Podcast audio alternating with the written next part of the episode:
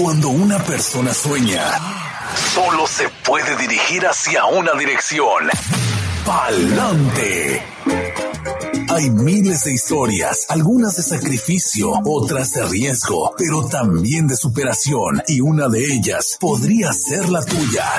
Inmigración, sueños, retos y triunfos. Bienvenidos al programa Palante mi gente de la firma de abogados Vázquez en Servi. Por supuesto, le damos la bienvenida a la abogada Bárbara Vázquez y también invitándoles a que en este programa Express, media hora de palante, mi gente, la línea telefónica 770-686-3424. Abogada Bárbara, bienvenida una vez más. Buenos días. Muy buenos días, muchísimas gracias Brenda. Como siempre, nuevamente es un placer estar aquí con ustedes compartiendo información sobre inmigración. Aquí en nuestro programa de todos los martes de Palante Mi Gente a través de Oxígeno Radio. Y bueno, como siempre, nuestra meta siempre ha sido mantenerlos informados y durante la programación contestar sus preguntas lo más profundamente posible en el corto tiempo que tenemos.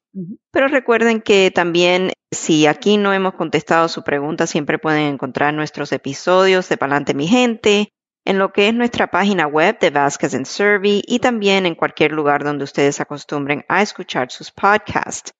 Ahí en nuestra página web no solamente tenemos en la sección de blog lo que es el escrito, pero también tenemos lo que es la grabación de estos programas tan importantes y tan informativos que le hacemos llegar a nuestra comunidad todos los martes y todo exclusivamente relacionado a los temas de inmigración. Y hoy, bueno, les voy a traer información sobre el anuncio oficial del Departamento de Seguridad Nacional sobre lo que es la extensión de 18 meses adicionales para el TPS, ya saben, las personas de El Salvador, Honduras, Nicaragua y Nepal están protegidas o han estado protegidas por el TPS, aquellos que calificaron cuando primero se anunció, el gobierno designó esos países para el programa de TPS, pero ahora también durante nuestra conferencia la semana pasada en Orlando, que estuvimos asistiendo a la conferencia de la Asociación de Abogados Americanos de Inmigración, aquí básicamente durante esa conferencia, el gobierno anunció lo que es el periodo de reinscripción. Si recuerdan, la semana pasada estuvimos hablando sobre la extensión simplemente que fue anunciada, pero estábamos en espera de que el gobierno anunciara oficialmente por publicación en el registro federal lo que iba a ser ese periodo de 60 días de reinscripción por cada país.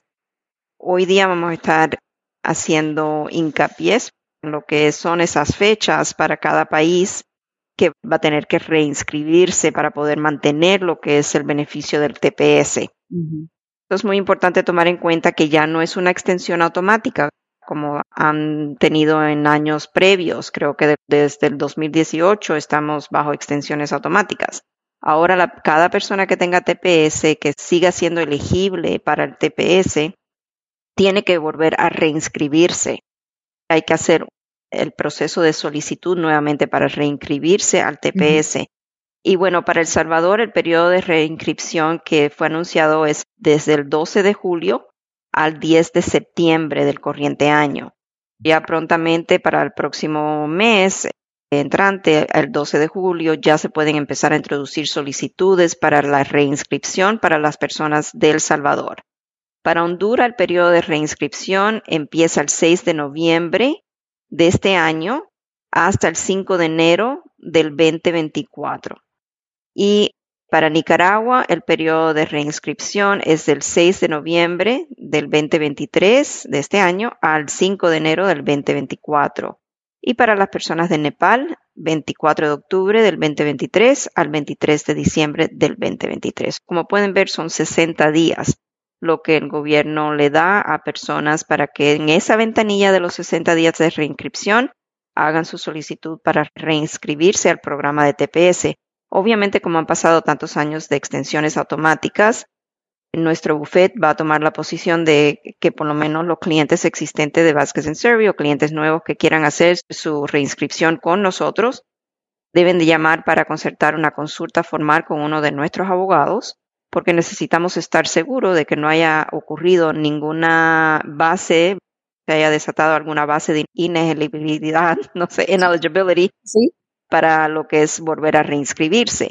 Por ejemplo, si han habido algo penal en su historial penal que ha cambiado.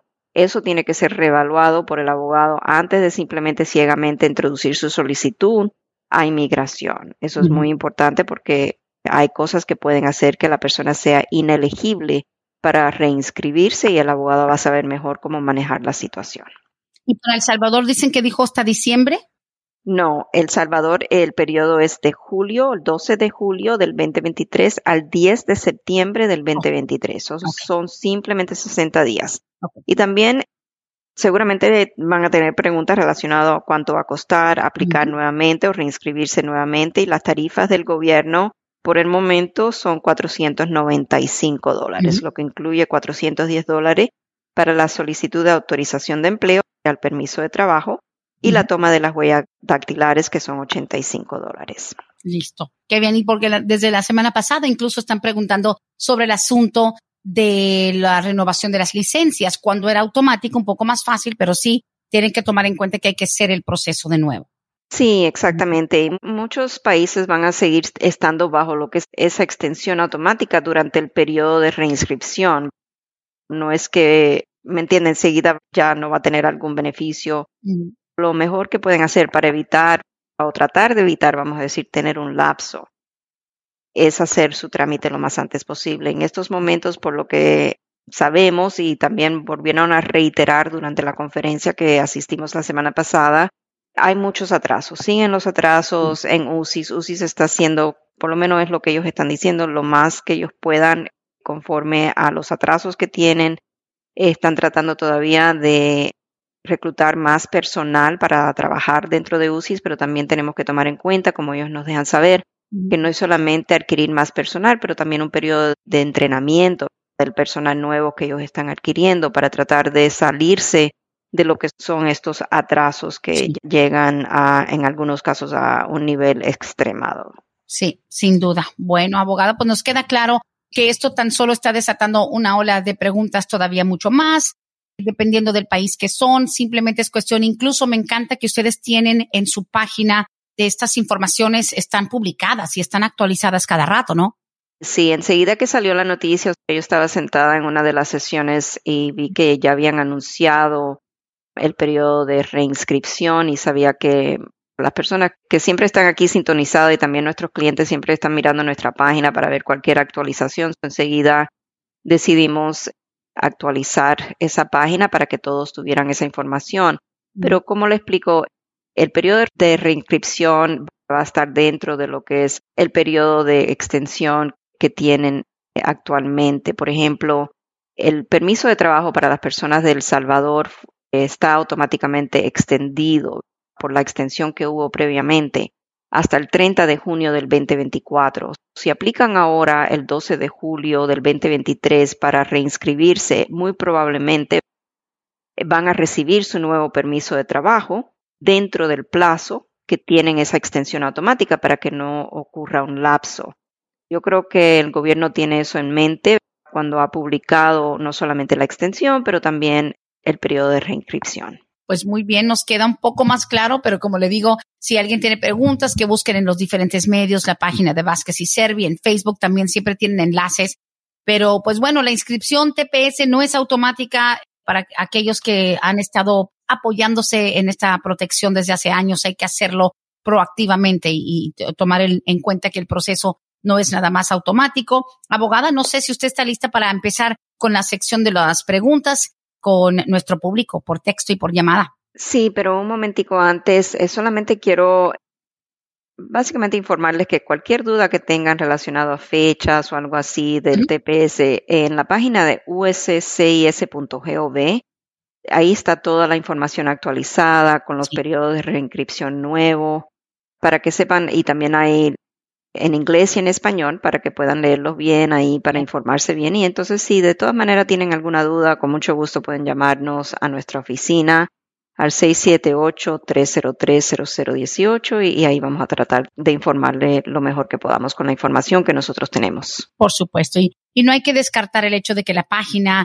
del Servicio de Migración uscis.gov de Víctor. También es un recurso increíble porque ahí están, sin duda es lo más actualizado. Sé que mucha gente por la confianza quieren hacer ese contacto directamente con Vázquez y Servi, tomando en cuenta que ustedes también tienen una avalancha de llamadas de clientes, de citas y consultas, de, cosas que están en movimiento constante, para que luego no piensen, pues yo nomás quería preguntar sobre el TPS y no me han querido contestar. Es que no es necesariamente para eso que está destinado lo que es la recepción. Pueden tratar de ayudarte, pero es verdad lo que dice abogada. Digo, para que no queden de repente frustrados. Imagínate que 300 personas decidan llamar en este momento a la oficina de Bass para preguntar en qué fecha se renueva el TPS. No es para eso, es cierto. Sí, exactamente. Las llamadas que hemos estado recibiendo, por ejemplo, han sido de clientes que son clientes de Vasquez en o nuevos clientes que quieren empezar su periodo de reinscripción, pero hasta que no abra el periodo de reinscripción no se puede enviar la solicitud. Lo que estamos aconsejándole a nuestros clientes en Vasquez en Servi que quieren reinscribirse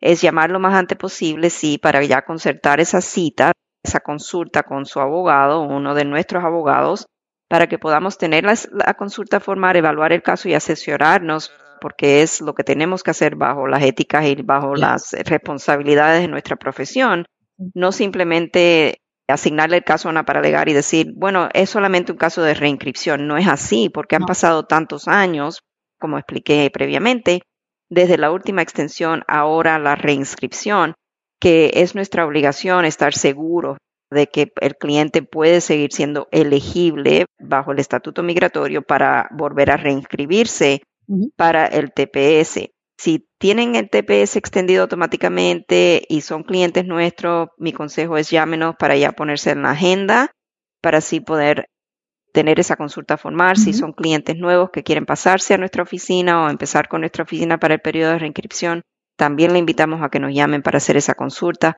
porque sí vamos a tener que evaluar bien el caso antes de simplemente someter una solicitud de reinscripción. Es verdad, porque muchos años han pasado y cosas pudieron haber cambiado. Claro. Pues bueno, ya saben que tenemos estos programas express en esta temporada verano 2023 de Palante Mi Gente, línea telefónica 770 686 3424 tiene prioridad la llamada en vivo, pero tenemos varios textos de los cuales comenzamos con este que dice, buenos días, pregunta para la abogada Bárbara.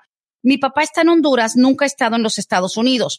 Él solicitó una visa de turista en febrero del 2022. Se la negaron, supuestamente que porque como yo soy residente legal, esto le pudo haber perjudicado. ¿Qué me puede decir la abogada y cuándo puede él volver a intentarlo? Gracias.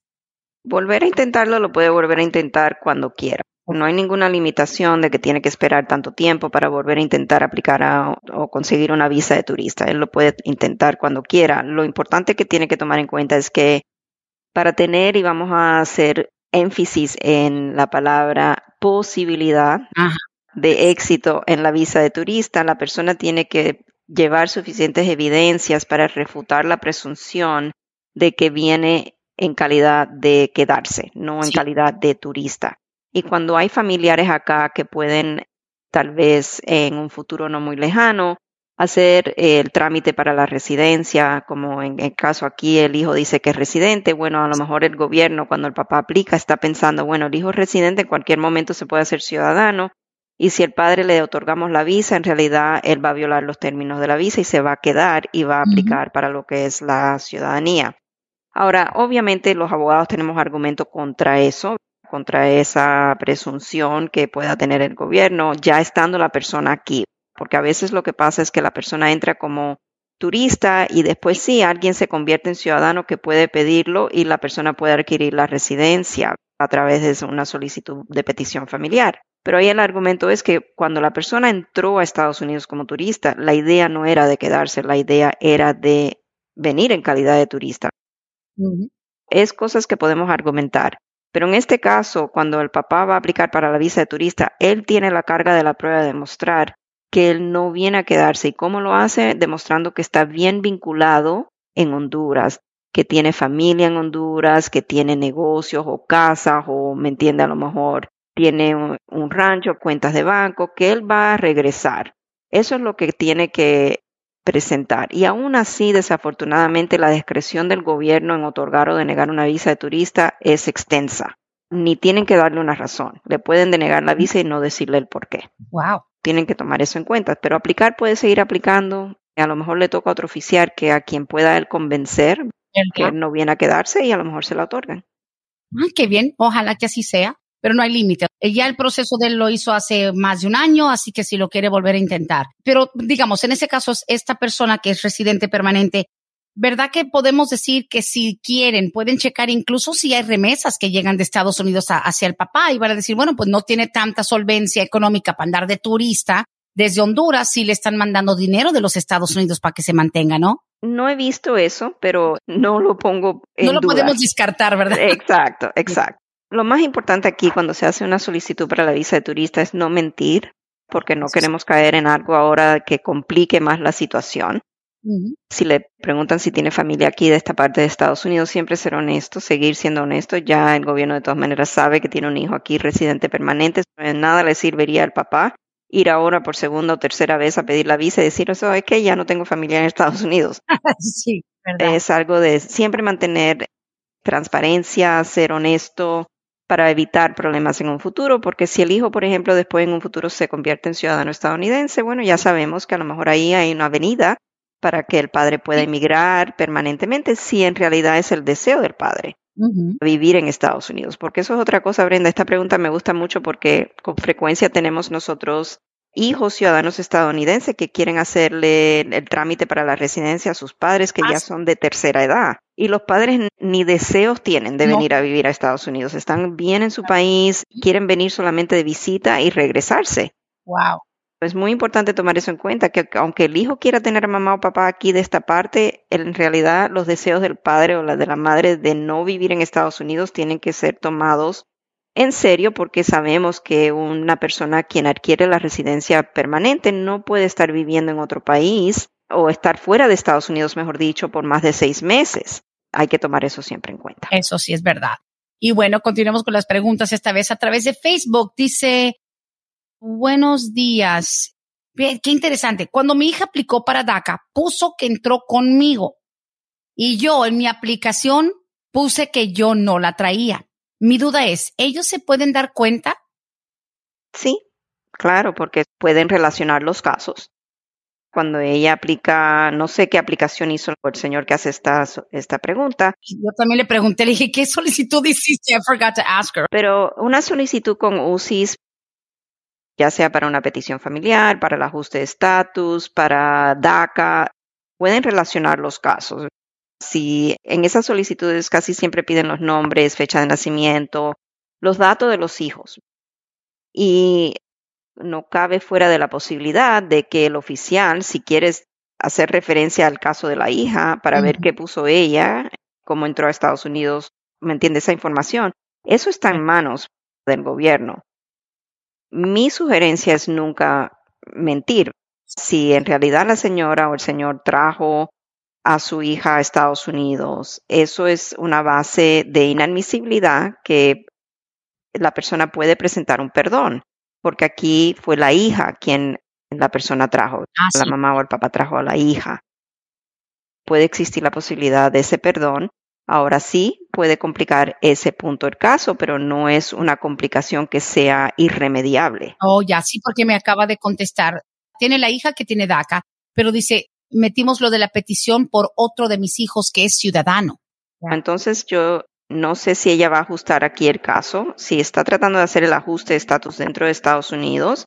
Entonces, si es cliente mío y me dijo esto, mi consejo siempre va a ser, tenemos que hacer un perdón por haber traído a su hija de manera indocumentada a Estados Unidos. Aunque sea su hija, es algo que tiene que ser perdonado por UCIS, porque en un futuro, si esta señora o el señor quiere hacer un trámite para la ciudadanía estadounidense y surgen preguntas relacionadas a esto, o el gobierno se da cuenta, puede tener problemas con su residencia. El gobierno puede poner a la persona en trámite de deportación para buscar quitarle la residencia, alegando de que cuando hizo su trámite de residencia cometió fraude o cometió representación falsa porque no divulgó un factor que bajo la penalidad de perjurio tiene que divulgar, tiene que ser honesto. Mi recomendación es que si tiene abogado en el caso, que hable con su abogado, porque a lo mejor todavía está a tiempo de remediar la situación. Si el caso está pendiente con UCIS, Aquí para el ajuste de estatus se hace entonces lo que es el trámite del perdón formulario I-601. Wow. Y qué bueno que lo mencionaron porque hay personas que sí pueden omitir algo o no divulgan X cosa. Y, oh, qué suerte, no me lo compararon con la solicitud de mi hija. Pero me gusta mucho que Vázquez y Servi son proactivos y dicen, bueno, mejor vamos a meterle una onza de prevención por si acaso dicen es que tú no lo pusiste. Cuando ya pides el perdón o lo, o lo agregas, cuando no es muy tarde, puedes estar salvando tu proceso. Exactamente, y nosotros lo hacemos de una manera extrema porque queremos que el cliente se dé cuenta que es importante saber esta información para el futuro de su caso migratorio, porque no es solamente adquirir la residencia permanente, es no tener que pensar cada vez que la persona quiere viajar al extranjero y entrar a Estados Unidos como residente, me van a descubrir. Tener esa cosa, ¿me entiende? Constantemente, por lo menos yo. Sí, es un temor. sí, exacto. Soy una persona que algo así me quita lo que es la paz, ¿verdad? Me quitaría la paz. Es que es un miedo, una angustia de que me van a preguntar, va a salir eso, porque usted y yo hemos hablado de eso aquí en el programa, de que tienes 20 años con la residencia, por X o Y no se hacen ciudadanos, ¿verdad? Por factores que ya sabemos. Pero en una de esas, después de haber viajado 15 veces a su país, en una de esas, a ver, al cuartito y vámonos, y sale algo de hace 10, 15 años. Y así le pasó a uno de mis clientes que ahora desafortunadamente viajó ese caso fue un caso que luchamos muchísimo, hicimos una moción para la reapertura del caso, la perdimos, tuvimos que apelar a la Junta de Apelaciones de Inmigración. Finalmente ganamos el caso, fue enviado de regreso a la Corte de Inmigración, ganamos la residencia para él y para la esposa. ¿En serio? Eso fue en el 2010. Ahora recién sale y cuando llega, ha salido múltiples veces, pero cuando recién llega de regreso este último viaje que hizo, cuando llega le tocó un oficial que hizo su trabajo profundamente y ah. vio que cuando en el 1990 y tanto, 93 creo, 94, él había sido deportado de Estados Unidos bajo otro nombre. Nunca oh nos dijo a nosotros, nunca se nos pasó por la mente. Sí le preguntamos porque está en todos los cuestionarios, está en la tarea que le enviamos a los clientes. Y él me admite, cada vez que hablo con él me dice, yo no le dije a usted, yo no le dije a usted, yo oh sé que estuve mal. Es algo que se me olvidó y ok, vamos a darle el beneficio de la duda, que se le haya olvidado algo así. Pero ahora está en este problema, cuando a lo mejor hubiese sido algo fácil de remediar en el momento, simplemente divulgando la información y lidiando con el problema desde una vez, desde el principio, para que ya nunca esa persona tenga que tener ese temor cada vez que viaja de que me van a descubrir, me van a descubrir, qué va a pasar, qué va a pasar, me van a dejar entrar. ¿Me entiendes? Hacer las cosas bien hechas para nosotros no tiene precio. Hay que hacer las cosas bien hechas. Hace 30 años que lo deportaron con otro nombre y le apareció ahora. Wow. Y mira, hay un dicho que dice, tanto nadar para morir en la orilla. Nadaron tanto, lo salvaron, fueron apelaciones, dos, tres, cuatro rondas para conseguirle la residencia para que ahora en la orilla esté eh, batallando para sobrevivir. Qué difícil ay, se nos olvida, se nos olvida de repente que todo lo que, lo que puedas escarbar en tu cerebro lo tienes que divulgar. Exactamente, Brenda. Y ahora mi problema es que yo quiero ayudarle, ahora tengo que ver si puedo ayudarle, porque a lo mejor ha creado un conflicto de interés, porque yo me presenté ante un tribunal de inmigración, puse a mi cliente en el banquillo de testigo para que testificara que todo lo que estaba diciendo era verdad, bajo la penalidad de perjurio, a un tribunal federal de Estados Unidos. Yo tengo que averiguar ahora por las eh, reglas de mi profesión, del bar de Georgia, el bar de americano, American Bar Association, si yo puedo ahora presentarme nuevamente en defensa de mi cliente y básicamente tener que decirle al juez, mi cliente mintió. Me mintió, sí. Y estoy aquí en defensa, no sé si podré. Estoy todavía en eso, tratando de averiguar varias cosas para ver si yo puedo seguir tomando el caso o lo tendría que referir fuera. Wow. Ay, vamos a cerrar con las últimas dos preguntitas express. I'm sorry, se nos olvida que son 30 minutos y no 60. Dice por aquí, mi hijo renovó su DACA en febrero. Se le venció en mayo. No le ha llegado. Y obviamente ya venciéndose él en mayo, ¿qué puede pasar ahora si lo agarra la policía manejando con la licencia vencida? No sé si le ha llegado algún documento extendiéndole. El, DACA usualmente lo están manejando bastante rápido, tal vez ya esté por llegarle la decisión, pero usualmente cuando hay un lapso en el proceso del DACA, la persona empieza a acumular lo que es presencia indocumentada en Estados Unidos y sí se complica lo de la licencia porque el, DMV o el DDS no le va a dar esa extensión de la licencia hasta el tener el permiso de trabajo o algún comprobante de que ha sido extendido por un periodo de tiempo mientras el gobierno adjudica lo del DACA. Pero por lo general estamos viendo que el gobierno se está moviendo y créame que yo sé que unos meses a veces es como una eternidad para los clientes que están esperando tener una decisión y se entiende. Pero lo que tienen que tomar en cuenta es que unos cuantos meses no es nada en comparación de lo que estamos viendo en otros casos. Por ejemplo, para el DACA, el gobierno está diciendo que el 80% de los casos de renovación de DACA se están renovando en aproximadamente, dice, en menos de tres meses. Oh, wow. A lo mejor yo le diría, si tiene abogado, llame o mire en el websitio de UCIS los tiempos de procesamiento, ok, puede entrar a la página de uscis.gov y ver si puede entrar lo que es tiempos de procesamiento. Ahí va a ver que hay una sección donde puede introducir la fecha de recibo de lo que es el DACA. Él debió de haber recibido un recibo cuando renovó su DACA. No, y, ahí no le han mandado nada. Disculpe que la interrumpa. La preocupación es que no le han mandado nada. Mm, that's weird. Ya, eso, sí está extraño. Mm. Ay, pues ojalá que consulten con su abogado, que busquen en la página. Ya le mandé la página a esta persona para la búsqueda de los tiempos de procesamiento. Sí es un poco raro que después de más de tres meses no le han mandado ni siquiera el comprobante de que ya recibieron eso. Y la última pregunta con la cual cerramos. Dice, yo estoy juntando mis papeles, mis requisitos para hacerlo del VAWA. Estoy casada con un residente que he sufrido violencia doméstica. Mi pregunta es, ahora estoy preocupada. Tengo hace dos semanas me pararon por un DUI. Quiero saber si un DUI me cierra lo del VAWA o qué tengo que hacer. Esa es la última pregunta de hoy. No necesariamente definitivamente algo que le voy a aconsejar que trabaje con un abogado de defensa penal para ver si hay alguna manera de poder reducir lo que es el DUI a reckless driving o algo un poquito menor, menos perjuicioso. sí, porque en este caso, por ejemplo, a lo mejor el DUI sí se puede relacionar a que fue un incidente que estuvo relacionado a lo que es la salud mental de la persona en ese momento por lo que está pasando en su matrimonio, el abuso que está sufriendo, que es una vez en la vida, que no hay una historial de este tipo de violaciones de la ley. Correcto.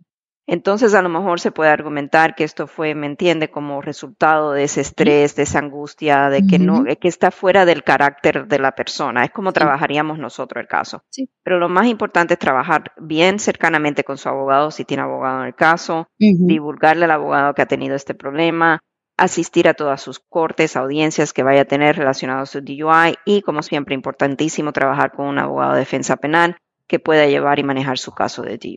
Ay, que así sea. Pues listo. Abogada, como siempre, invitando a que la gente apunte el número telefónico de las oficinas de Vázquez y Service 678-303-0018.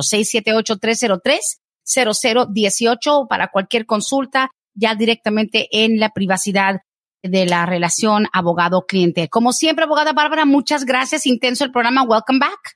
Muchísimas gracias, Brenda. Un placer estar de nuevo con ustedes. Y bueno, les deseo a todos un feliz martes y aquí los espero para la semana que viene. Gracias, excelente día. Igualmente.